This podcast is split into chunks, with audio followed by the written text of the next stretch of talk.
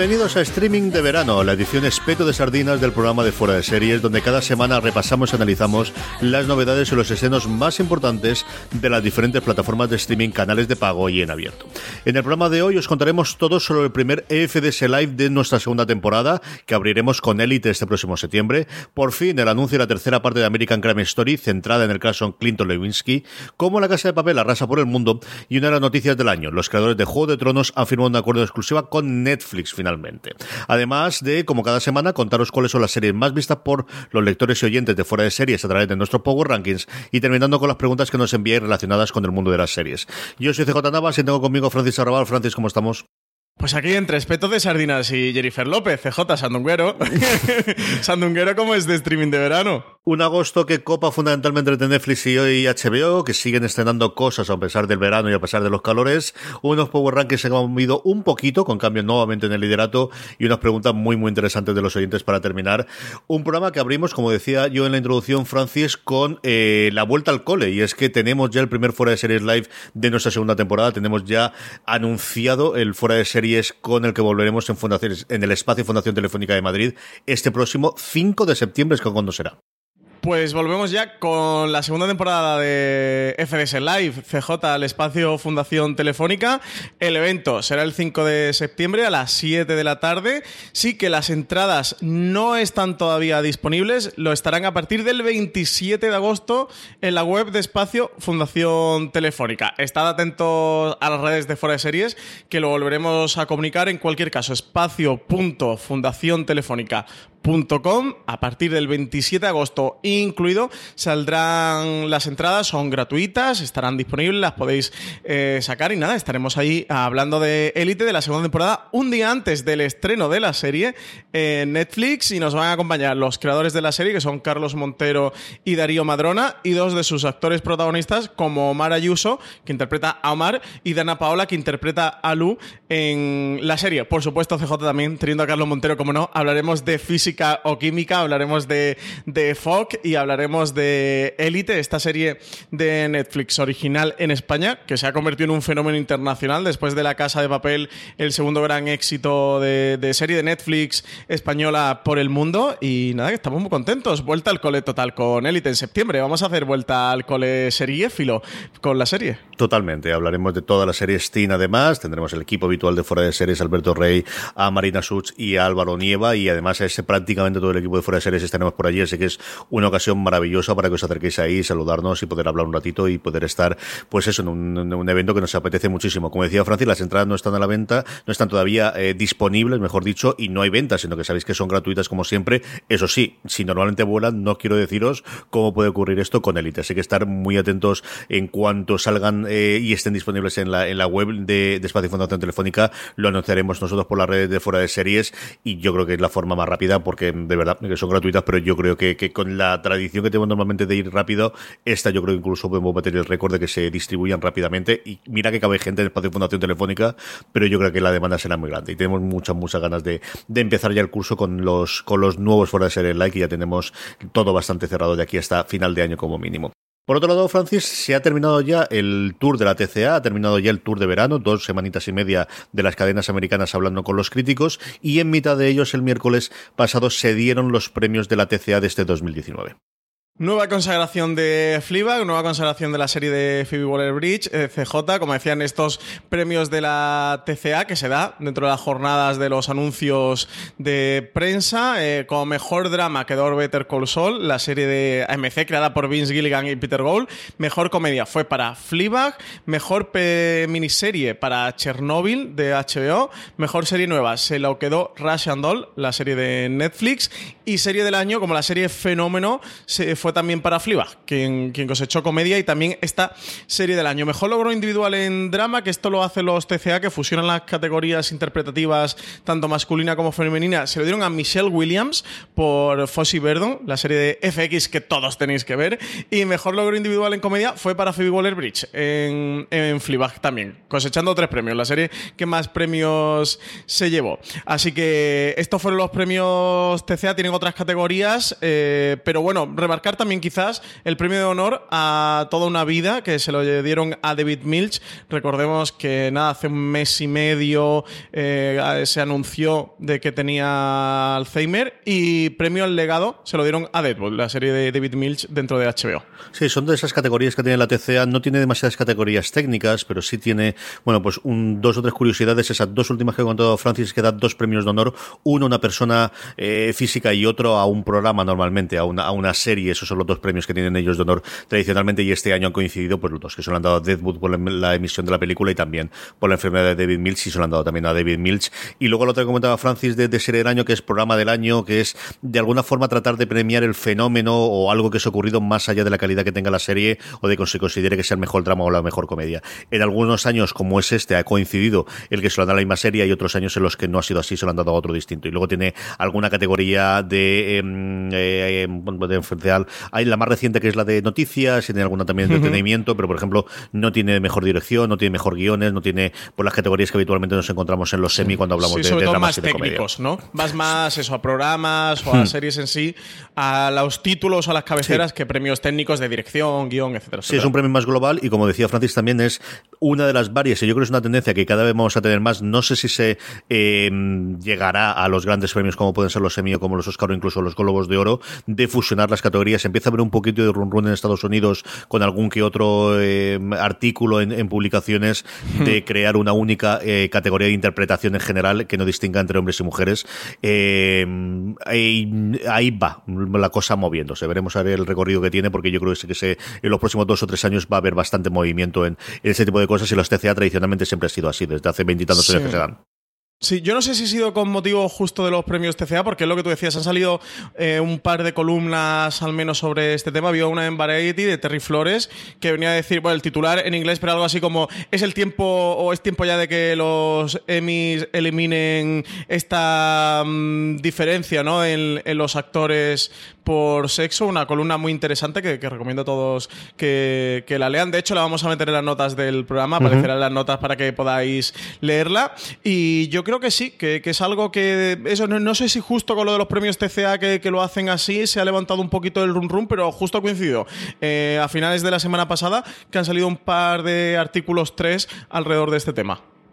Por otro lado, la otra noticia más a nivel empresarial y de dineros es Disney presentó resultados trimestrales un poquito peor de lo que se esperaba, especialmente lastrados por la digestión que está haciendo de todo el tema de, de, Fox. Y en las mm, preguntas posteriores que tenía ante los periodistas, Bob Iger confirmó lo que hasta cierto punto era un secreto a voces, pero desde luego no se sabía el precio, que sí, que al menos en Estados Unidos los tres servicios de streaming que plantean tener de aquí a final de años, que es Hulu, SPN Plus, que ya existen a día de hoy, y su nuevo Disney Plus, van a venderse conjuntamente a un precio bastante razonable, Francis. Sí, Disney está dispuesta a ganar la guerra del streaming y acaba de, eso, de, lanzar casi un órdago a, sus rivales como son Netflix o Amazon. Bob Iger, que es el CEO de la compañía, anunciaba en la conferencia con inversores que su nueva plataforma Disney Plus se va a distribuir en Estados Unidos en un pack junto a Hulu y ESPN Plus, que va a costar 12,99 dólares, el mismo precio que tiene allí el paquete estándar de Netflix. De este modo, el precio que cuesta la, eh, la suscripción de su principal competidor Disney va a ofrecer tres plataformas que a su vez son complementarias. Disney Plus, por un lado, que está destinada a contenidos generalistas y familiares, Hulu, que tiene un perfil más alto y de cable, y un servicio dedicado al deporte con derecho de las grandes ligas de béisbol, hockey, fútbol americano, tenis o rugby, entre otros. Con el paquete además de los tres servicios, el cliente se ahorraría casi 5 dólares respecto a contratar cada plataforma de manera independiente, ya que van a costar o cuestan 7 dólares en el caso de Disney Plus, 6 eh, dólares con Hulu y 5 dólares con ESPN Plus. Así, la suma de estas tres plataformas, Disney se sitúa también al mismo precio que Amazon Prime Video, mientras que saldría bastante más económica del plan que está preparando HBO Max, al menos según los rumores que hay que apuntan que podría costar entre 16 y 17 dólares. Luego, en cuanto a España, que muchos oyentes se estarán preguntando, bueno, todo esto que estáis contando de este pack de Disney, Hulu, ESPN Plus, ¿qué va a ocurrir en España? Pues de momento no sabemos nada. Eh, le preguntaron a, a Bob Iger por este tema y él comentaba que de momento no había nada que contar respecto a la expansión internacional. Ya sabéis que Disney Plus, lo hemos, estado comentando aquí en streaming, tiene un plan hasta 2021. El 12 de noviembre se va a lanzar la plataforma en Estados Unidos. En 2020, a principio, primer trimestre de 2020, va a comenzar este plan de expansión internacional. En Europa Occidental, a los diferentes países, se espera que llegue entre el primer y el segundo trimestre de 2020. Todavía no están las fechas confirmadas, pero sí que tenemos esa horquilla y habrá que ver qué ocurre. Sí que parece que este lanzamiento, este bundle que, forman los tres eh, servicios, propiedad de Disney, pues es improbable, ¿no? De que llegaran a Europa o que llegaran a, España debido a los todos los problemas de los derechos deportivos que, surgen en cada país, donde están distribuidos entre diferentes plataformas, o en el caso de Hulu, que también, al menos a día de hoy, todas sus series las está, sí que las está vendiendo. Recientes estrenos como The Act los tiene, por ejemplo, Stars Play, o luego hablaremos también, cuando lleguemos a Stars Play, de uno de sus últimos estrenos como es Remy, también ha llegado a la plataforma. La parte de SPN yo creo que es complicada. La parte entre Disney Plus y Hulu, sobre todo si ya creen que, que eso va a ser la forma de funcionar. No te digo que lo vayamos a tener el año que viene, pero yo creo que para un horizonte de 2023-2024 yo eso sí que no lo descartaría. Es decir, si es cierto que sea una Hulu distinta como la conocemos a día de hoy o con series distintas de la que veremos a día de hoy o que los dos o tres primeros años no tengan exactamente el mismo contenido que tengan en Estados Unidos, pero es que la Hulu que se está planteando yo creo desde Disney de aquí a cuatro años no es la que yo he conocido o la que han conocido los americanos en los últimos cuatro o cinco años de contenedor de las series que se emitían diariamente o del contenedor de las grandes series que se habían emitido eh, desde los años 50 en adelante de las cadenas en abierto. Entonces yo creo que ese sí que es una cosa que se puede funcionar. Es cierto que ese es el precio, aunque ahí lo que se está metiendo es el Hulu barato, que es el que tiene anuncios, que yo no recomendaría bajo ningún concepto después de haber vivido la experiencia, pero bueno, es insignificativo que es el primero que está haciendo esa agregación, ¿no? Esa agregación que estamos pidiendo a todo el mundo, que estamos viendo si no la va a traer Amazon, si no la va a traer Apple, si la va a traer quién la va a traer, pues Disney ya se está adelantando y está empezando a tener esa agregación con bajar de precio, que al final es volver de alguna forma a lo que ocurría, solo que en vez de a través de una telefónica o de una compañía telefónica, a través de eh, un contenedor de contenido, como en este caso es Disney. Vamos ya con los estrenos de la semana. Empezamos por Filmin. Filmin nos trae el próximo 13 de agosto Homeground, francés. Homeground o Heimbein en su versión original en noruego es una de las series europeas más aplaudidas de los últimos años, que hasta el momento estaba inédita en España y que va a llegar por fin a filming el próximo 13 de agosto. Nada, ya, ya llega mañana. La plataforma estrena así la primera temporada de esta serie sobre la primera mujer entrenadora de un equipo de fútbol masculino de élite en la primera división noruega. Está protagonizada por Andal Torp y por el exfutbolista John Cariu, que no sé si recordaréis que, que llegó a ser campeón de liga con el Valencia la temporada 2001-2002. Eso no sé si lo recordáis o le ponéis cara, pero sí sale en esta serie, en esta serie eh, noruega, en este home ground, y es que el, propio jugador de fútbol es noruego. La segunda temporada ya han anunciado que, que va a llegar también a la plataforma y que lo hará en octubre. Muy bien, y vamos con HBO España. HBO España, que cuéntalo tú, Francis, que a mí me da la risa. Venga, voy yo por ti. Succession, segunda temporada, el 12 de agosto. Esta nueva temporada comienza justo en el punto dramático, donde la primera temporada terminó, y sigue a los miembros de la familia Roy mientras luchan por retener el control de su imperio. Cuando el futuro parece cada vez más incierto, el pasado amenaza con destruirlo. CJ, tú ya has podido ver cinco episodios de esta segunda temporada. Vaya, que te has cargado prácticamente ya la segunda temporada. Sin spoilers, ¿qué te ha parecido lo que has visto? Pues eso es lo complicado, porque es muy complicado sin hacer spoilers, ya no de la segunda, sino de la primera. Como tú decías en la entradilla, en la introducción, y, estaba atento a ver qué es lo que contaba HBO de, esta segunda temporada. Tú sabes que habitualmente la segunda temporada los medios, o especialmente las plataformas y las cadenas, entienden que sus eh, lectores o que la, gente ya ha visto las temporadas anteriores y te da para adelante con spoilers como si no hubiese ningún problema. Y como tú has visto la entradilla, es todo tremendamente aséptico. Lo que dicen es absolutamente nada. y sí, efectivamente, lo que ocurre es, es el día después o tres días después de, de, cómo termina la primera temporada, en el que vemos los movimientos de todos los, de todos los, eh, la familia Roy, como decías tú, de, de Logan y sus eh, cuatro hijos, porque es cierto que Connor, que la primera temporada tuvo esas dos o tres presencias aquí, en esta segunda temporada tiene mucho más presencia. Los personajes secundarios, que es otra de las grandes fuertes siempre de Succession, también también tiene algunos más y otros menos, que estoy no diciendo absolutamente nada más que es una maravilla. O sea, si os gustó la primera temporada, están al nivel, por no decir superior, de lo que vimos en la primera temporada. Eh, Strong sigue haciendo un papel dentro de Kendall que mira, es decir, yo creo que al final eh, Brian Cox, que, es el personaje más vociferante que tienes allí, que es el patriarca de la familia, siempre y es imponente y además tiene cuatro o cinco momentos de, ver el poder, ¿no? De, de, realmente eso es una persona que tiene poder y que es capaz de hacer cualquier cosa que él quiera simplemente con su voluntad. Luego el personaje de Kulkin es que es el alivio eh, cómico, es el que tiene siempre el chiste mordaz, el que más se parece a un personaje de VIP en cuanto a las barbaridades que salen de su boca habitualmente, pero luego tiene todo un punto dramático, incluso triste, que yo creo que se acentúa esta segunda temporada y que qué bien lo hace ella. Chauvin, eh, en fin, ¿para qué voy a deciros? no Además, siendo el único personaje realmente relevante femenino, porque quizás como secundario es la, la, madre de la familia, en los cinco episodios que yo he podido ver tiene menos importancia que quizás en la primera temporada, aunque segura que en la segunda parte de la temporada sí que puede tener bastante más peso. Pero yo tengo que recomendar siempre el papel que hace Strong en, como Kendall. En la primera temporada, la serie sería otra totalmente distinta si tuviese un personaje, tuviese un actor que no supiese darle a ese personaje, que al final de alguna forma es, sí, mm, yo creo que el centro de toda la, la serie, eh, la vulnerabilidad que tiene y al mismo tiempo siendo un hijo de la grandísima mm, eh, mala madre que es eh, en todos los momentos. Y aquí en estos cinco episodios que yo he visto, es impresionante el registro que tiene este hombre para darte de, de, de, de todos los cambios que sufre este personaje, especialmente los dos primeros episodios. De verdad, es impresionante lo que yo he visto hacer este hombre en los dos primeros episodios.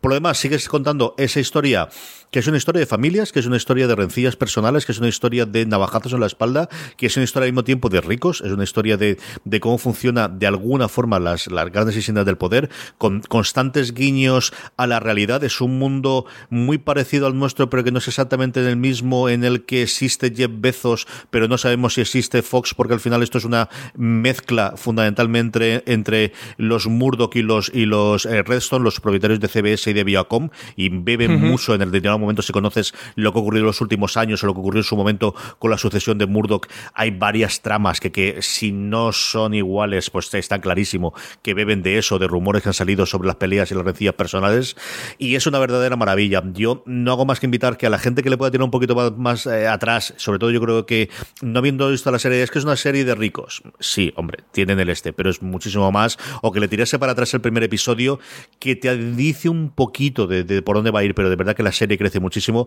Es una de mis series favoritas, lo fue el año pasado, y he visto cinco, como dice Francis, porque son los que puso HBO a disposición mía. Si no, ya te digo yo que vamos, si eran seis, hubiese sido seis, si hubiese sido ocho, ocho, y diez, y vamos, en inglés y subtítulos y a pelo, y lo que hiciese falta, no había ningún tipo de problema. Es una de mis series favoritas, he disfrutado una barbaridad con esta panda de sinvergüenzas y de vividores, y que tiene yo creo que puedes acercar es, yo siempre la comparo con VIP, aparte de porque el creador estuvo con Armando Iannucci en, en The Thick of It y muchas de las cosas se le ve.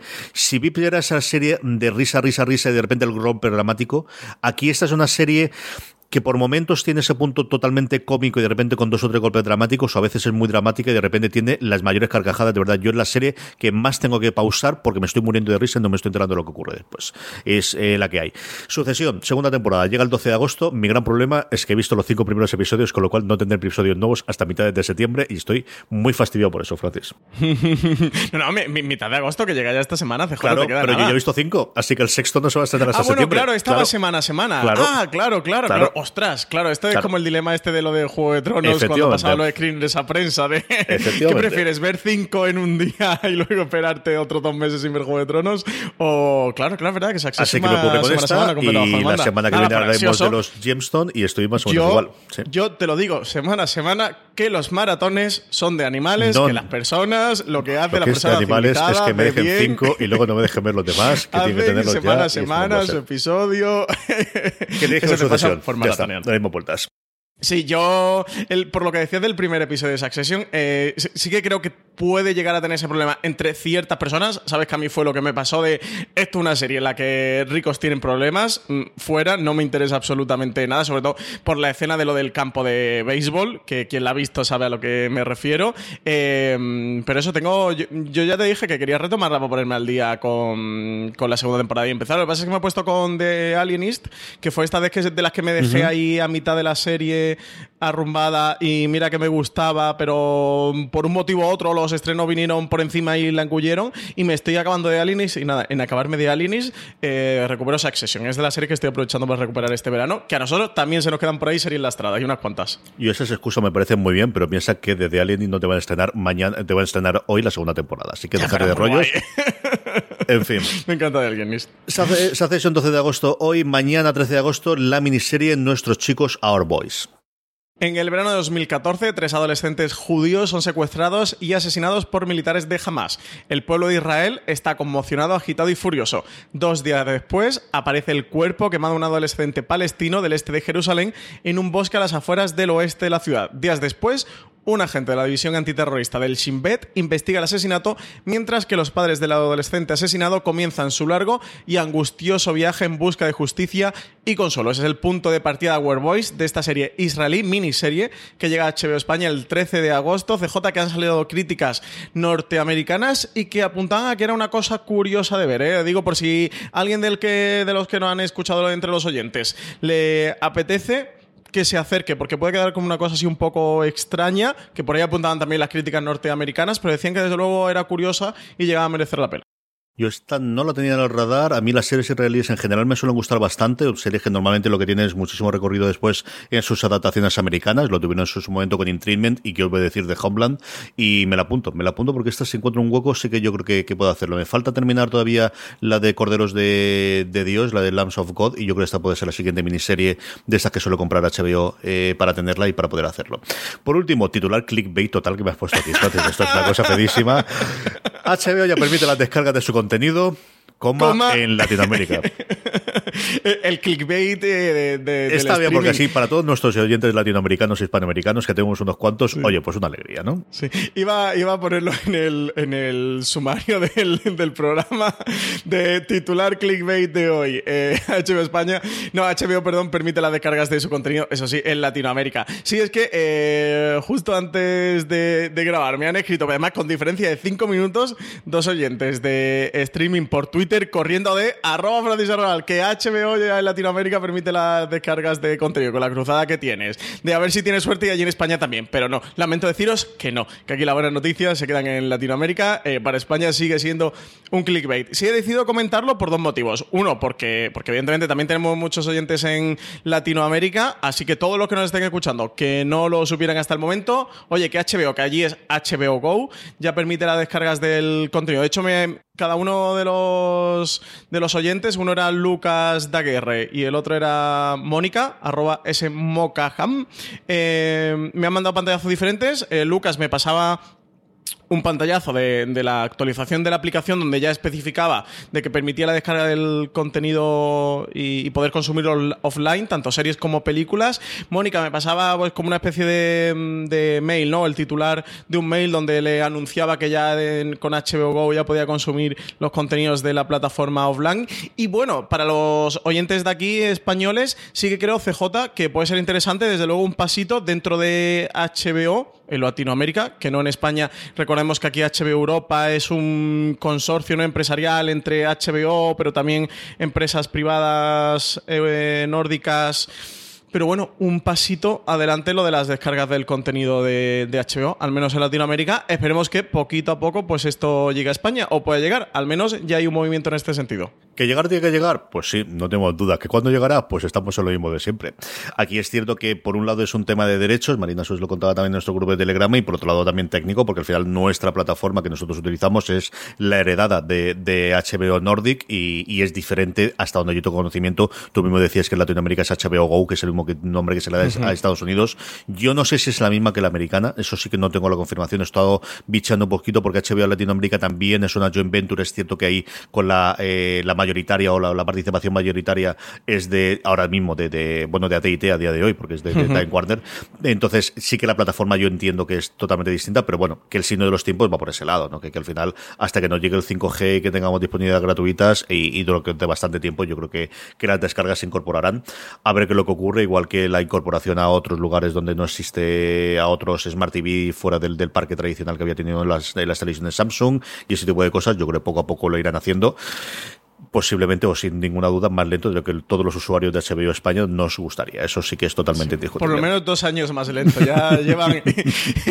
Mira, ahora es. Eh, ya ha pasado un minuto, ya es un minuto más, más lento, de lo que esperábamos y merecemos. Sí, sí, sí. Y ya lleva un segundo más y dos segundos y así. Netflix, vamos con Netflix. Netflix tiene eh, Juegos Sagrados, estrena su segunda temporada el 15 de agosto, pero el gran estreno de esta semana, sin ninguna duda, 16 de agosto nos llega la segunda temporada de Mindhunter. Casi dos años después de sorprender a todo el mundo con su retrato de los dos agentes del FBI entrevistando a asesinos en serie para elaborar sus perfiles psicológicos, Mindhunter vuelve por fin a Netflix, lo hace con su segunda temporada este 16 de agosto, una segunda temporada en la que los investigadores interpretados por Holt McCallany, eh, Jonathan Groff y Ann Torf se enfrentarán esta vez a algunos de los asesinos psicópatas más conocidos de la historia reciente de Estados Unidos, como Charles Manson y David Berkowitz, también conocido como el hijo de Sam. La temporada se va a ambientar entre los años 1979 y 1981, cuando varios niños fueron asesinados en Atlanta. Se sospechó de Wayne Williams, quien acabaría siendo juzgado por matar a dos hombres. Vuelve Fincher también como director, en el que se va a repartir las tareas de dirección junto a Andrew Dominic y Carl Franklin. Fincher se quedará con la dirección de, de, dos de los episodios, el primero y el último, los encargados de abrir y cerrar esta segunda temporada de Mindhunter, que por cierto va a tener menos episodios que en su primera temporada. La primera temporada tenía 10 episodios, en esta segunda va a llegar con 8. Fincher en la primera temporada eligió los dos primeros y los dos últimos, si no recuerdo mal. Una, eh, ha habido cierta polémica, porque además ha coincidido con la TCA en Estados Unidos a partir de, un, de un post, de, un tweet de, Emily Van, eh, Van der Werf, porque no habían pasado los screens a, las, a los medios, no han pasado screens de absolutamente nada, ningún crítico televisivo ha podido ver eh, Mindhunter antes de su estreno el 16 de agosto, que es algo que ocurrió porque yo he estado buscando y ocurrió también la primera temporada. Entonces ya no sé si aquí es realmente labor de, eh, de promoción de Netflix, que ya lo hemos comentado varias veces, prueba distintos formatos, o es que hay una petición por parte de los creadores de que no se distribuya y que lo vea todo el mundo a la vez. Desde luego estaremos allí pendientes para verlo. Yo esta, eh, me he puesto el día hace relativamente pronto, me ha pasado lo que Francis está contando antes con el alienista, yo la vi en su momento Mindhunter me quedé en la mitad, no sé exactamente por qué, porque mira que me gustan todos los que salen. Macalani me encantó en la, serie de boxeadores en Lights Out que hizo hace 10 mm, eh, años y que desgraciadamente, bueno, 10 años no, 8 años ahora, y que desgraciadamente eh, cancelaron después de la primera temporada. Anator, que voy a decir yo, yo a esa altura de partido de, lo que me gustaba en Fringe, y, y Groff, que creo que hace un papelón extraordinario aquí, tanto lo que le vi yo en su momento en Glee, como también en esa serie de HBO que duró solamente una temporada y que el nombre ahora descuerdo totalmente, que era en San Francisco y de la comunidad gay de San Francisco y que se me ha ido totalmente de la, de la cabeza ahora como se llamaba. Me gustó muchísimo y bueno, pues para recordar lo que había, una solución de volver a verla como, como he hecho yo, o la otra, Marichu Lozabal, escrito en fuera de series.com, si no recuerdo mal, Francis, un que, en qué punto nos quedamos y cómo había para intentar refrescar un poquito la memoria, ¿no? Sí, sí, sí. Pasaros por foreseries.com. Bueno, hemos publicado varios artículos sobre la segunda temporada de Hunter. Como se ha hecho tanto esperar y sobre todo se, se, fue filtrando información poco a poco de qué casos iba a abordar la segunda temporada, mm, qué pasaba con, con la vuelta. Bueno, recordemos que mm, Charlize Theron hizo ahí unas declaraciones porque ella está de, es una de las productoras de, de, la serie de Mindhunter. Eh, desveló la fecha, pero luego Fincher la, la confirmó. Luego Netflix por Twitter eh, ratificaba la fecha que había dado que había dado Fincher y luego han ido sacando unos teasers, algunos trailers que sí que han ido apuntando por dónde iba a ir esta segunda temporada. Así que eso, acercaros a foreseries.com si os interesa la serie y buscad que tenemos bastante contenido de ella. De todas maneras, dejaremos un par de los artículos que tú dices, CJ, que ha ido elaborando Marichu anticipando lo que va a ocurrir en esta segunda temporada o lo que esperamos que ocurra, por dónde creemos que va a ir en, en torno a las imágenes que hemos podido ver y así la pueden, pueden consultarlo todos los oyentes de Fuera de Series. Sección de noticias de Netflix, la primera, lo comentamos en la intradilla, American Crime Story, por fin la tercera temporada se ha confirmado que iría sobre el caso Levinsky y, que además tiene, por un lado, la confirmación de que Mónica Levinsky va a estar como consultora, que era una costa, una costa sine qua non para que Murphy se metiese en hacer esa tercera temporada, y ya se ha revelado la actriz que la va a interpretar. Después de muchas dudas y retrasos, American Crime Story va a tener finalmente tercera temporada.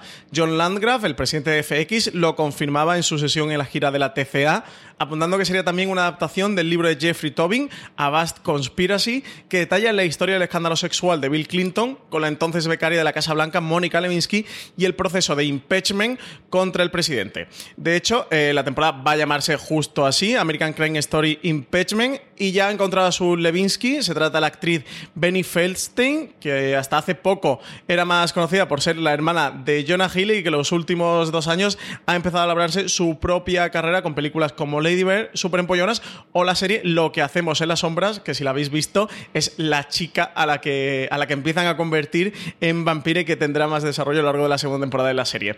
La Mónica Levinsky real será, como tú comentabas, CJ una de las productoras de la temporada, ya que Ryan Murphy no consideraba apropiado que ella no tuviera algo que decir en la dramatización de su propia historia, que quería contar con su voz, quería contar con su visión dentro del desarrollo de esta tercera temporada de American Crime Story. Junto a Feldstein también veremos a Sarah Paulson, una tradicional de las series de Ryan Murphy, y Annalise Ashford como Linda Tripp, la funcionaria que destapó el escándalo, y Paula Jones, que acusó a Clinton de acoso sexual cuando era aún gobernador de Arkansas. Landgraf apuntaba que al anunciar la nueva temporada que, esta va a explorar las dimensiones que pasaron desapercibidas de las mujeres que se vieron envueltas en el escándalo y en la guerra política que ensombrece la presidencia de Clinton. La guionista Sara Burgess se encargará de la escritura de los episodios de esta tercera temporada y luego el estreno de Impeachment eh, no está previsto hasta septiembre de 2020, lo que también ha levantado algunas críticas y ampollas por su coincidencia con la campaña para las elecciones presidenciales de Estados Unidos que serán en ese mes de noviembre. El propio Landgraf afirmaba que no creía que fuera a determinar quién va a ser el próximo presidente de los Estados Unidos el estreno de esta tercera temporada de American Crime Story sobre el escándalo sexual de Bill Clinton más que polémica, son periodistas buscando que hubiese polémica para comentar una polémica que estaban creando ellos mismos generando, ¿eh? porque yo estoy buscando y no vi ni un solo tweet ni nada comentando esto, pero en fin, que sí somos, es que esto es lo que sí, tienen. crearon su propia burbuja. Sí, sí, porque es muy divertido para comentar estas cosas. Y, esa mujer, como dices tú, que está en un momento de gracia, en lo que hacemos en las sombras está muy, muy bien y súper empollonas que se está convirtiendo en el éxito viral y de, y de crítica al menos, y yo creo también de público de este verano, al menos en Estados Unidos, Francis. Sí, desde luego es de la película, ¿no? Que están así levantando revuelo de, de los estrenos veraniegos, sí. Quiero verla, quiero, quiero verla a ver qué tal. Y bueno, una de las actrices eso que está en alza, yo la vi, la disfruté muchísimo lo que hacemos en la sombra. Tiene un papel muy, muy, muy simpático. Y, nada, tiene nada más y nada menos que el papelón de, encarnar a Mónica Levinsky en todo todo el caso contra Clinton.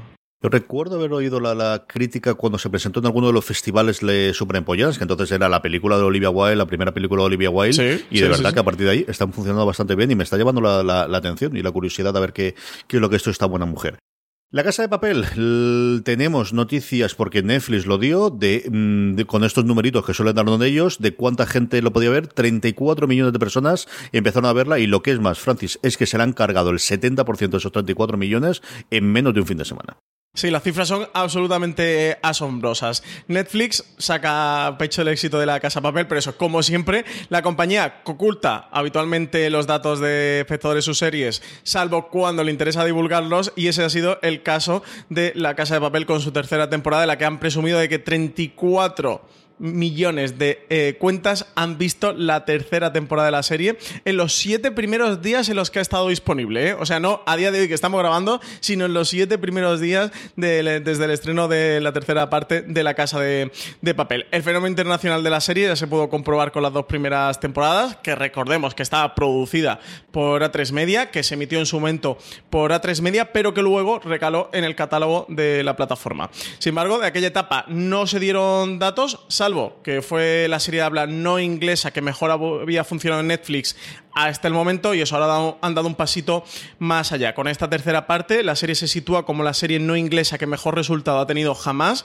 en su primer fin de semana, pero en muchos países, tales como España, Francia, Argentina, Chile, Brasil y Portugal, no solo eso, sino que además es el producto original de Netflix, serie o película y en cualquier idioma con mejor resultado por encima de éxitos como Daredevil o por 13 razones. Además, desde Netflix señalaban que el 70% de las cuentas que empezaron a ver la, temporada de La Casa de Papel. La terminaron en esa primera semana, es decir, 24 millones de usuarios vieron la tercera parte de, La Casa de Papel completa durante la primera semana. Una auténtica barbaridad de datos, CJ, pero una auténtica burrada. ¿eh? Un fenómeno, un fenómeno comparable solamente a Stranger Things y a cosas similares y, con estos numeritos con, todas las salvedades que nos da Netflix. Y lo último que tenemos de Netflix en esta carrera armamentística por la compra del creador es que finalmente es quien se ha llevado el gato al agua con la firma en exclusiva, dicen los rumores que por cinco años, de los creadores de Juego de Tronos, de Benioff y D.B. Wise. La fórmula del contrato general por varios años y varios centenares de millones de dólares se está convirtiendo en habitual en Netflix a la hora de fichar a guionistas y productores. Los últimos en sumarse a esta plantilla dorada, este álbum de cromos de creadores que está conformando la plataforma de Netflix son David Benioff y veis a los que eh, medio Hollywood estaba detrás de ellos después del final de Juego de Tronos en HBO. Se hablaba de que sobre todo Amazon y Disney estaban en negociaciones eh, con ellos, que finalmente ellos declinaron sus ofertas y han aceptado la de Netflix. Recordemos que para Disney están desarrollando una nueva trilogía de Star Wars, la próxima trilogía, después de que eh, esté pendiente de estrenarse la tercera película de esta nueva trilogía que va a poner fin a la historia de de los Skywalker y Benioff y Base recala sobre ellos la tarea de abrir una nueva etapa dentro de Star Wars. Recordemos también este proyecto que tenían dentro de HBO, Confederate, una serie distópica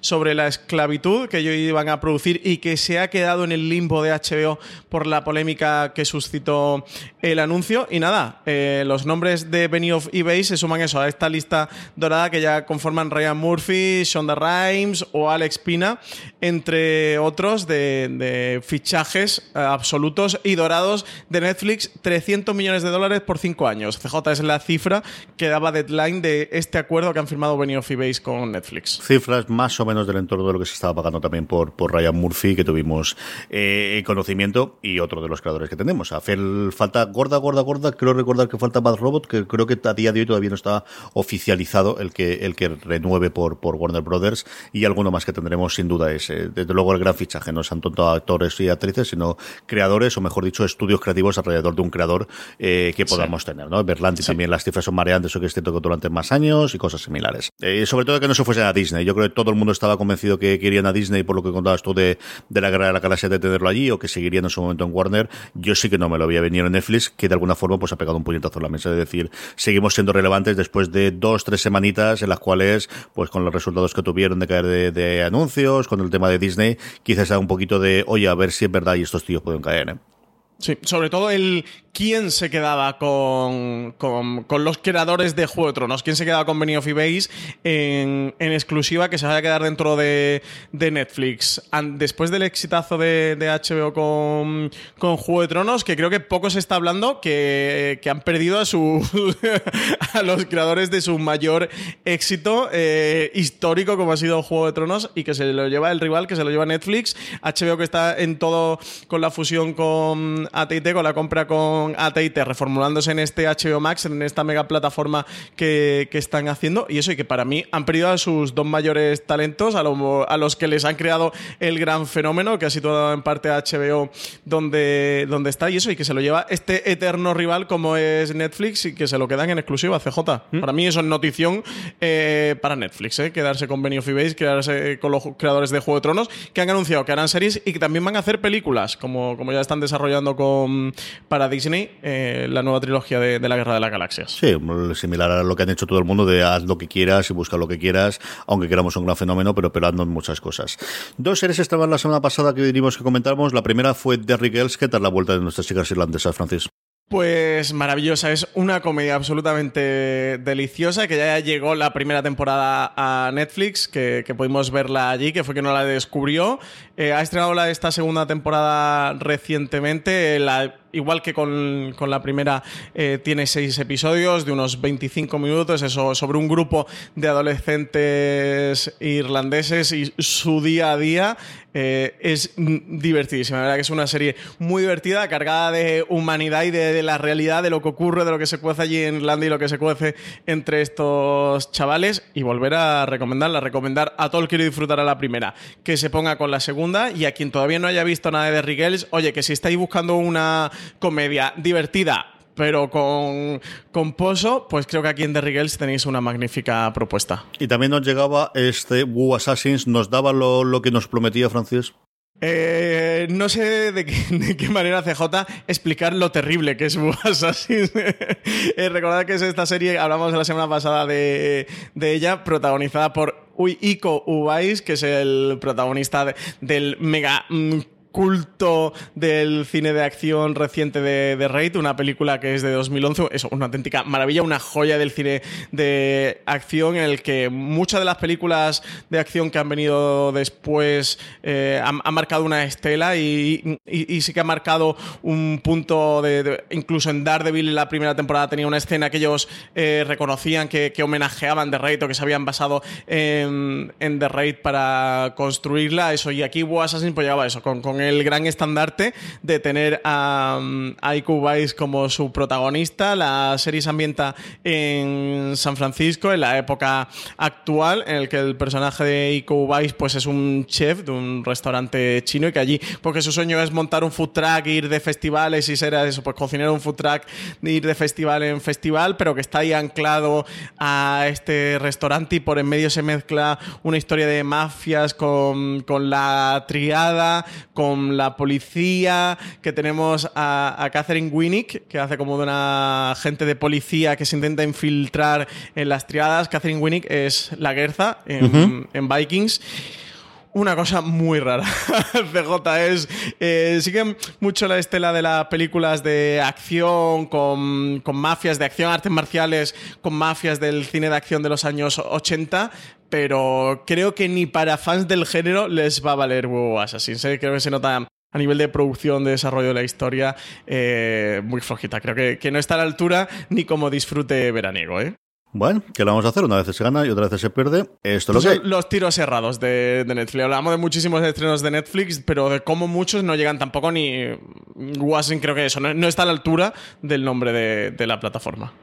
Muy bien, pues vamos con Star Play. Star Play que poquito a poco se está haciendo un catálogo la mar de interesante y, lo remata trayendo pues una de las series que mejor éxito de crítica ha tenido, una serie original en Estados Unidos de Hulu y que yo mm, pensaba que no nos llegaría aquí a España o que si nos llegaría, nos llegaría dentro de mucho tiempo una compra muy extraña. Rami protagonizada y coproducida por el comediante Rami Youssef. Rami cuenta la historia de un egipcio estadounidense de primera generación que se embarca en un viaje espiritual en su vecindario políticamente dividido de Nueva Jersey. Rami pretende explora los desafíos de estar a medio camino entre la comunidad egipcia y los millennials, trayendo una nueva perspectiva a la pantalla mientras explora los desafíos de lo que es estar atrapado entre una comunidad musulmana que piensa que la vida es una prueba moral y una generación millennial que piensa que la vida no tiene consecuencias. Llega al Reino Unido a finales de este mes de agosto y se espera que próximamente Stars Play la estrene en España una serie que a Valentina Morillo y a mí nos encanta. Tiene un cuarto episodio en el que cuenta la vida de Rami en los atentados del 11S, que es quizás el más dramático que tiene. Y es muy el tono de, de este tipo de comedias que llevamos en los últimos cinco o seis años, sobre todo después de la, de la llegada de Louis, de cómico que decide hacer una vida, una serie más o menos autobiográfica con algún pequeño cambio. Yo creo que es una serie que a ti te puede gustar, Francis. Y tiene tono muy por momentos de, de, Master of None, tiene momentos, a mí me recordaba también alguna, alguna otra serie, como digo, de todo ese tono que hemos tenido. Sí, One Mississippi, ¿no? Better Things, por ahí, por ahí, ¿no? Ese tono, de cinco o seis series que hemos visto de, las que todos tenemos en la cabeza, de verdad que está muy, muy bien y él es un personaje y al final puedes acercarte a una realidad, desde luego, que, que normalmente, pues, eh, ¿qué voy a decir? En Estados Unidos te pide de lejos y a mí más todavía. A mí me, me gustó mm. mucho y él es un tío que cae bien, ¿eh? ¿eh? no es nada perfecto, no se tiene, está bastante, bastante entendida. Yo creo que es una serie bastante divertida. A ver si nos confirma Play cuando nos, nos llega aquí a España. Yo por lo que cuentan de ella sí que me recuerda mucho a lo que quizás Insecure sea con la comunidad afroamericana, ¿no? Que mm. Rami lo sea con la musulmana, quizás dentro del panorama de Estados Unidos, ¿no? Tengo muchísimas ganas a este Rami. Pero eso me recuerda por lo que he visto quizás es una especie de, de Insecure. Mm. Canales de pago, cerramos con ellos y es que los 100 llegan al final del viaje después de la séptima temporada, Francis. Sí, la próxima temporada será la de las despedidas en DCW, además de Arrow. La cadena dirá adiós también a los 100, que finalizará con su temporada número 7. El creador y showrunner de la serie, Jason Rothenberg, dio la noticia por Twitter unos días antes de que la serie emitiese el final de su sexta temporada, en la que ha vuelto a reinventarse y ha colocado sus personajes ante un nuevo comienzo. De hecho, esa capacidad de reinvención y de superar su premisa inicial es lo que ha hecho conocida esta serie, que cuando se estrenó contribuyó a cambiar la percepción sobre su cadena con una historia de supervivencia a cualquier precio en un mundo post-apocalíptico y en el que los personajes siempre estaban enfrentados a decisiones imposibles. Inicialmente estaba basada en unos libros de Cash Morgan, pero muy pronto fue siguiendo su propio camino. La premisa inicial de los 100 es que más de 90 años después de una catástrofe nuclear, lo que queda de la humanidad vive en una gran estación orbital cuyo sistema de soporte vital está fallando. Para comprobar si la Tierra vuelve a ser habitable, se envía a un centenar de jóvenes que habían cometido alguna transgresión a comprobarlo y estos se encuentran con que el planeta está mucho menos desierto de lo que esperaban. La renovación CJ de la parrilla para esta próxima temporada de CW va a ser total, ¿eh? porque se le suma la de los 100 y Arrow, la de Jane the Virgin y la de Crazy es Girlfriend. Así que habrá que ver qué más series nos trae de CW para la siguiente temporada, más allá de las series de superhéroes de DC. Me han contado lo de que habían realizado alguna transgresión. Ese ha sido un gran, gran momento. Y una de las grandes alegrías que me llevé la semana pasada con la TCA y es que FX anunció, esta es cierta alegría, que renovaba Atlanta por una cuarta temporada, pero bueno, es que Atlanta la pueden temporar las temporadas que quieras. El asunto es que Donald Glover tenga ideas o que pueda hacerla, pero sobre todo es que se anunció que se empieza a rodar ya simultáneamente la tercera y la cuarta dentro, dentro de nada, de unos meses, Francis. Sí, hombre, esta para ti es noticia, ¿eh? casi a la par que la Yo me alegré muchísimo con esto. Pues sí, como tú comentabas, eh, todavía la producción de la tercera temporada no ha comenzado y FX ya ha confirmado eh, la renovación por una cuarta temporada de Atlanta. Lo hacía también John Landgraf en estas noticias que hemos ido dando a lo largo del programa, de estos paneles de la TCA que tenía con el canal de FX. No se sabe cuándo va a estrenarse la tercera temporada, pero eso sí sabemos que se va a, comenzar a rodar junto con la anterior la próxima primavera, así que todavía es de esperar que le quede bastante al, estreno de la tercera temporada de, la serie. Nada, hace ya dos años eh, del último estreno de la serie, pero el polifacético Donald Glover, creador y protagonista, ha estado de lo más ocupado desde que ganara el, el Emmy, según comentaban, y bueno, continuar con Atlanta seguía en su cabeza y en la de FX, quienes también comentaban a través de su presidente Eric Srier que qué más se puede decir sobre Atlanta que la aclamación crítica y los elogios que Donald, Paul, Diane, Stephen y Hiro se han ganado durante dos temporadas excepcionales sobre el que es claramente uno de los mejores programas de televisión. Recordemos que la serie pues, ha cosechado muy buenas críticas desde su estreno y que habla sobre la experiencia de cuatro jóvenes de la comunidad afroamericana en su ciudad natal sobre sus necesidades y deseos y sobre el dinero y de cómo tenerlo no es garantía de un estatus en una sociedad tremendamente marcada por la brecha racial. Y es que cuadrar la agenda de toda la gente eh, que está dentro, pues Donald Glover para empezar, pero es que en este eh, eh, interín Zacibet se está convirtiendo en una actriz cotizadísima en Hollywood. Brian Terry Henry también tiene dos o tres éxitos tanto en series como en película funcionando muy bien y Hiro Murai se está convirtiendo en, alguien de referencia a la de dirección, pues, como comentabas tú previamente. Así que yo creo que cuadrar las agendas de todo el mundo es complicado yo creo que parte por eso también será el rodar las dos temporadas de golpe, porque igual han logrado hacer ese hueco de tres, cuatro semanas o un mes y medio para poder rodar las tercera o cuarta temporadas de una de mis series favoritas, punto. O sea, no tiene más. Yo creo que es, es una de las series más sorprendentes que puedes ver en, televisión y en la que todos los episodios es qué me van a dar hoy, qué me van a dar, porque no sé dónde va a ir, pero es que los 10 minutos a lo mejor te cambia totalmente el episodio de sentido y es otra cosa distinta. Es, es una verdadera maravilla. Si no os habéis acercado todavía a, a Atlanta, de verdad, hacerlo, vais a disfrutar muchísimo con ella. Recomendaciones. Esta semana restaura muy fácil, Francis. Pues sí, esta semana yo creo que está, está ahí, ¿no? Está votando. Yo, por supuesto, me quedo con Mindhunter con la segunda temporada, que le tengo muchas ganas de una de mis series favoritas en general, de las series que, están en, emisión. Así que espero, como agua de mayo, esta segunda temporada que se ha hecho esperar, ¿eh? Dos añitos para ver de nuevo Mindhunter. A mí no me ha dejado Francis ni rellenar esta semana la, esta, me la ha puesto directamente, así que sí, ya sabiendo que iba a poner sucesión, segunda temporada, todo lo que os he contado antes. Acercaros a la familia de los Roy, que no os decepcionará. Es una serie sencillamente maravillosa la que nos trae eh, ya mismo HBO y que durante cinco semanas no voy a poder ver ningún episodio nuevo. Esto es desastroso. Me he equivocado, CJ. Esto, era, mejor ya ponértelo en guion directamente. ya, ya te he visto ya.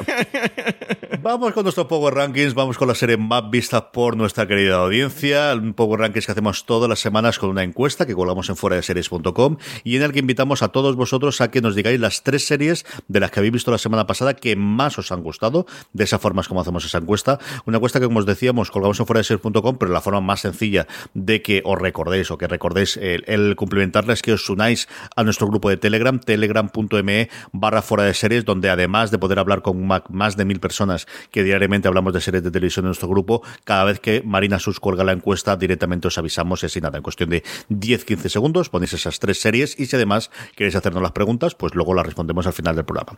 Un Power Rankings que iniciamos con una caída de dos puestos, pero aún así se mantiene en el puesto número 10 El Pionero, la primera producción original de HB España y que se puede ver en la plataforma a día de hoy ya completa.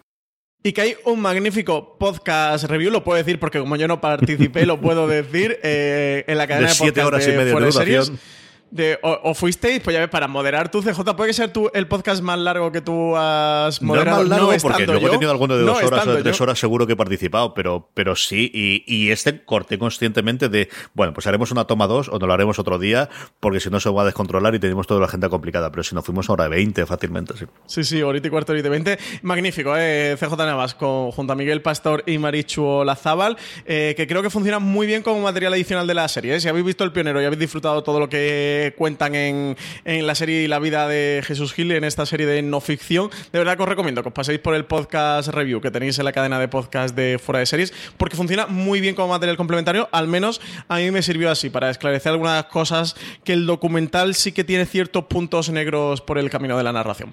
Bueno, novena posición para los 100, serie de sci-fi que, nada, que está emitiendo, terminando de emitir su sexta temporada y que entra de nuevo a nuestro Power Ranking. Sí, señor, como entra también Orange is the New Blacks, cuya última temporada recordar, se puede ver en Movistar Plus, las anteriores están todas en Netflix, pero su última temporada eh, podéis verlas en Movistar Plus por aquellas cosas de los acuerdos que se hicieron en su momento cuando Netflix solamente existía en Estados Unidos y en Canadá.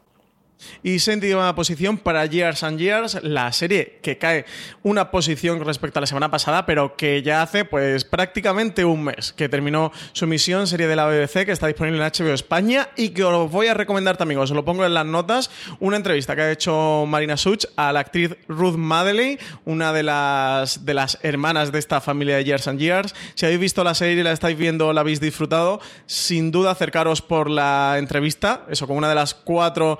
Eh, hermanos Lion, porque desde luego la vais a disfrutar y os va a servir muy bien también para comprender algunas de las cositas eh, que se narran en Years and Years y como por ejemplo la propia actriz decía que, lo principal de, de la serie es que ofrecía esperanza dentro de toda esa historia tan oscura que narra. Dos puestos son los que se deja Euforia, que ya ha concluido su primera temporada, tenemos renovación por la segunda temporada, y uno de los grandes éxitos, desde luego, y de los grandes fenómenos que ha tenido durante este verano HBO España. Y quinta posición para The Boys en la serie Amazon Prime Video, sube dos posiciones con respecto a la semana pasada. Adaptación del cómic homónimo de Garcenis y de Riverson. Eh, CJ, poco se está hablando de lo buena que es The Voice y del final de la serie. Madre mía, qué, magnífico final tiene The Voice. Buenísima, buenísima, buenísima. De esta tenemos que hacer un review desde luego de cara para, para septiembre para poder tenerlo. Eh, ¿Diríais que a estas alturas del partido todo Dios ha visto Stranger Things? Pues yo digo yo que no, porque es la cuarta serie en nuestro Power Ranking. Sube un puesto con respecto a la semana pasada. Stranger Things, tres temporadas ya en Netflix. Y la tercera posición sigue en el podio de nuestro Power Ranking. Nada, no hay quien la baje. Sigue el podio inamovible. Big Little Lies, serie disponible en HBO España, que también se ha podido ver en Antena 3, que han estado emitiendo su primera temporada. Hablamos de días antes con los datos que notaba Netflix. La Casa de Papel se deja un puesto, deja el puesto de privilegio y se queda en el puesto número 2 de nuestro Power Rankings. Porque vuelve a subir al primer puesto, asciende una posición el cuento de la criada, tercera temporada, que le queda ya en nada para finalizarla. A pesar de ahí, mm, ha cosechado malas críticas, parece por momentos que, que, se va levantando, por momentos que no. En cualquier caso, vuelve a estar en el número uno de lo más visto por los lectores y oyentes de Fuera de Series. Están hablando medianamente bien lo, poquito que yo he leído sin, sin spoiler, porque estoy muy desconectado de los últimos dos o tres episodios, al menos Valentina, que es la que me va contando cómo va funcionando las cosas que los últimos están bastante mejor de una temporada que si la anterior fue división de opiniones, esta sí que en general yo creo que ha tenido más eh, malas críticas que buenas críticas en general. Preguntas de los oyentes. Terminamos como siempre con los cuestionarios, preguntas que nos hacéis llegar a través de, las redes sociales, donde nos podéis seguir siempre en todas como fuera de series, sin más, o como os comentaba antes, en esa pequeña encuesta que hacemos con el Power Rankings, ahí nos podéis preguntar cosas como nos ha hecho Ray Steel, que nos dice que hay gente que no tiene vacaciones como tal, sino días desperdigados, aprovechando puentes para bajar más, y se agradece mucho que continúe vuestro trabajo semanal. Por muchas gracias, Ray. Aquí estaremos durante todo el verano con esta programación de verano que hemos comentado ya un par de veces, Francis. Sí, fiel oyente Ray Steel, ¿eh? de Foreserie que nos manda muchos comentarios a nuestro Power Ranking y también eh, en Evox normalmente. Y eso, pues nada, que sí, que seguimos aquí con streaming en pie. No nos vamos de vacaciones, ¿eh? Yo estoy esperando que Pedro nos llame para darnos nuestra medalla del, al trabajo. aquí la asociación de la prensa o algo. Sí, eh, sí que esta semana y la que viene solo tendremos streaming. Luego a la vuelta con septiembre retomaremos otra vez la programación habitual con cuatro programas semanales, pero eso hasta las semana pasada hemos estado teniendo cuatro programas, hemos aprovechado para grabar eh, reviews de muchas de las series que se han estrenado durante el mes de julio, bien fueran a temporada completa o bien porque han estado terminando, porque hay estrenos de abril, de mayo, que no han terminado su temporada hasta eso, hasta mediados de julio, finales de julio, así que hemos aprovechado y eso tenéis El Pionero, tenéis Stranger Things, tenéis La Casa de Papel, tenéis Big Little Lies, tenéis reviews de un montón de series, así que nada, aprovechad para recuperar todos esos reviews durante estas dos semanas que estaremos un poco más relajados solo con streaming y que aproveche también aprovechar oyentes para todos esos grandes angulares, tops y, programas que hemos estado grabando durante toda esta temporada, que a cuatro programas semanales desde septiembre son un montón de programas. Así que nada, aprovechad para recuperarlos. Más preguntas, Francis. Pues eh, Fernán Gárate, este no lo ha dejado en Evox, no, en, no en los comentarios del Power Ranking, pero quería incluirlo para contestarle. Decía, tengo que dejar de oír los programas tan recientes porque me traigo spoilers a mansalva. ¡Qué manía! Eh, así que nada, lo, he incluido a, traición desde Evox, pero para comentarle, porque justo lo comentabas tú antes, CJ, con, con lo de Succession, ¿no? De, al final el nivel de, de, comunicación y cómo funciona. Sí que aclarar, eh, para, para otros oyentes que piensen que hacemos spoilers en streaming, todo, todo, todo lo que grabamos es sin spoilers, tanto a nivel de información cuando hablamos de una serie o comunicamos una serie, como cuando hablamos de una propia serie a nivel de opinión porque hemos visto una serie. Tenemos que hacer auténticas cámaras, ya lo he visto antes con CJ, para poder hablar de Succession o yo de, de Riggers o de Guas, así para que no os traigáis ningún tipo de spoilers. Os aseguro que es tremendamente difícil hablar eh, sobre la marcha de una serie eh, intentando contar el máximo para que enfoquéis si la serie os gusta, si no, si os puede gustar, si no os puede gustar, para que veáis lo que opinamos sobre ella, sin hacer un comentario sobre nada específico. De verdad que hacemos eh, auténticas eh, cabriolas mentales para poder comentar cualquier serie sin spoiler y sin reventaros la experiencia, porque sabemos que, puede llegar a reventar la experiencia. Dicho eso, cuando algo penséis que es spoiler, a no ser que se nos escape algo, que yo creo, CJ, que ya tenemos nuestra mente depurada para que no se nos cuele nada, eh, cuando hablamos de una serie eso a nivel informativo, contamos siempre lo que la cadena comunica y quiere que se comunique sobre una serie de televisión, es decir, ellos consideran que es información y que no es spoiler. Así que de verdad, si algunos pensáis que hacemos spoiler y tal, de verdad, relajaros, no son spoilers, es la información que dan una serie y, mm, no sé, si hablamos de la mm, tercera temporada, de la segunda temporada de la serie que sea, o de la tercera temporada de, de la serie que sea, o de la séptima temporada de los 100, como hemos hecho hoy, y no habéis visto nada y consideráis que hemos hecho un spoiler de los 100, oye, si va por la séptima temporada, va, a, terminar con la séptima temporada, se, acaba de terminar la sexta y no habéis visto nada, creo que enteraros de algo mm, sobre los 100 tampoco nos debe importar tanto, ¿no, CJ? Yo creo que aquí tiene varias lecturas. Una, mm, a la gente que considere que tiene spoilers, es que eso no vas a poder hacer nada. Cada uno considera lo que es spoiler, yo creo que sí que hay alguna cosa objetiva que puede ser, es decir, si hay una muerte de un personaje, algo por el estilo, podría ser, pero de verdad que creo que la tolerancia es totalmente distinta de una persona u otro. Del planteamiento que decía Francis, nosotros solemos leer lo que la cadena considera que es así. Y yo os digo yo que a veces incluso nos cortamos, que las cadenas son muchísimo más liberales para este tipo de cosas y no tienen ningún tipo de problemas. Y es complicado. Al final ocurre aquí, ocurre en libros, ocurre en, discos, ocurrirá en absolutamente todo y en películas. Yo comprendo que en series puede ser más complicado.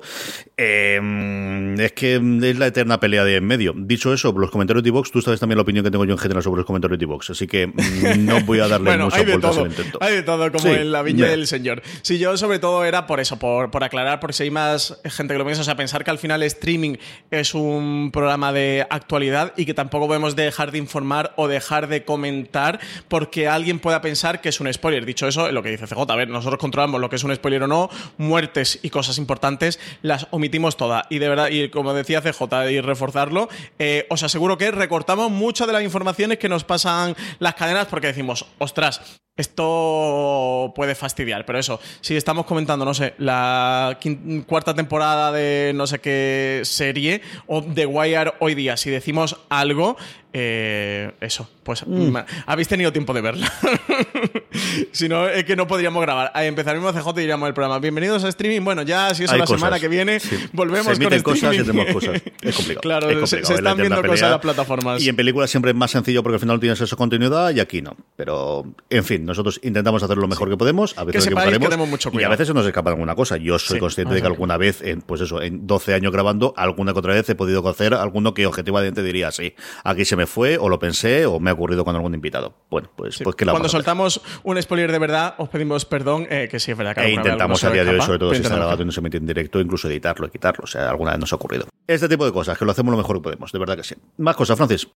Pues PJ Cleaner y dice el auténtico. decía, como al pobre le, usurpa la identidad. Decía: Hola majos, tengo un extraño caso con Amazon y la serie El cuerpo del delito, Body of Proof. Eh, dice que entró como novedad hace menos de un mes, el 5 de julio, y que ahora aparece como no disponible en, su zona. Dice: Eso si le encuentras. Dice que entiende que no es por tema de finalización de contratos, que no tendría sentido. Que si se la han cargado porque nadie la veía en un solo mes. Gracias, majos, sois lo mejor. Yo he estado buscando CJ en mi Amazon Prime Video y no aparece esta serie. He buscado por el cuerpo del delito, he buscado por Body of Proof, la tenía absolutamente fuera del radar, he buscado el calendario de redacción de de Series a ver si la teníamos como estreno.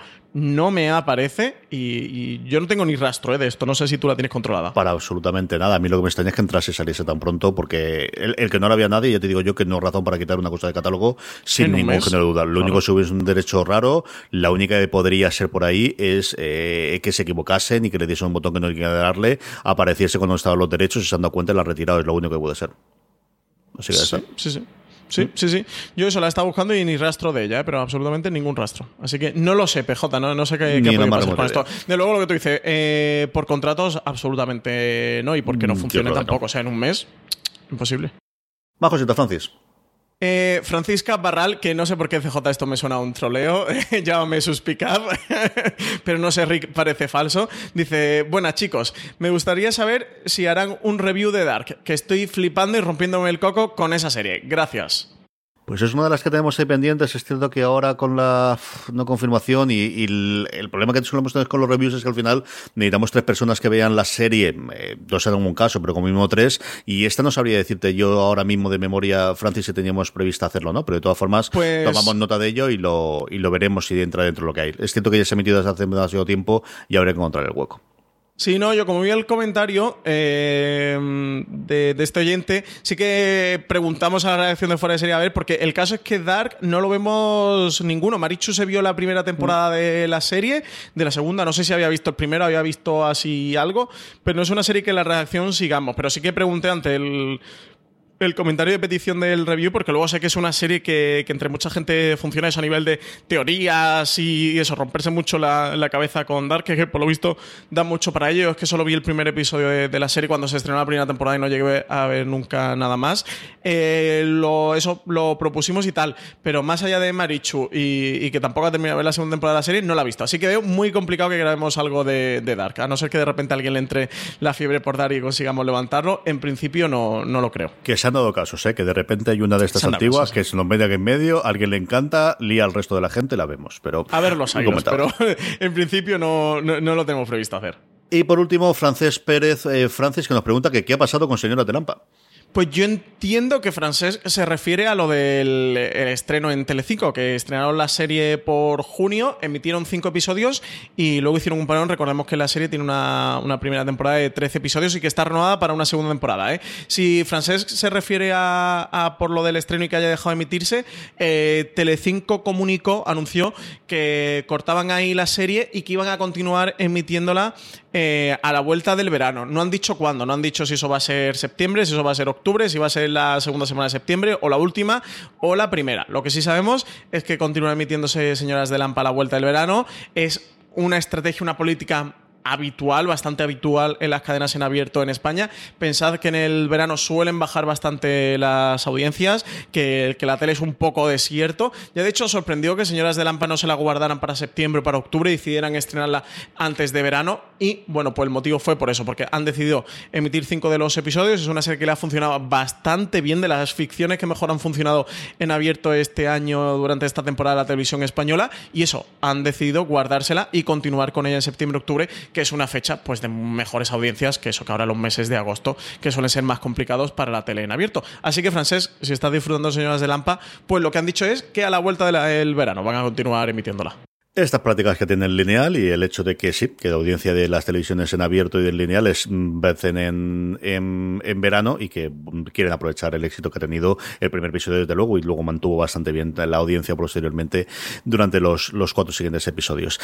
Hasta aquí ha llegado streaming, hasta aquí hemos llegado a otro programa. Recordad que tenéis mucho más contenido en formato podcast en la cadena de fuera de serie, disponible en Inbox, en Spotify, en Apple Podcast y en cualquier otro reproductor que podcast que uséis, simplemente buscando fuera de series. Dejadnos me gustas y comentarios tanto en como en Apple Podcast, que habéis visto que los leemos y todo en el programa. Y no olvidéis pasaros por nuestra web, por foraseries.com, donde podéis encontrar mucho más contenido sobre series. Don Francis Arrabal, hasta el próximo programa. Pues hasta la semana que viene, CJ. Termina streaming, hasta la semana que viene. Un abrazo muy fuerte y recordad, tened muchísimo cuidado ahí fuera.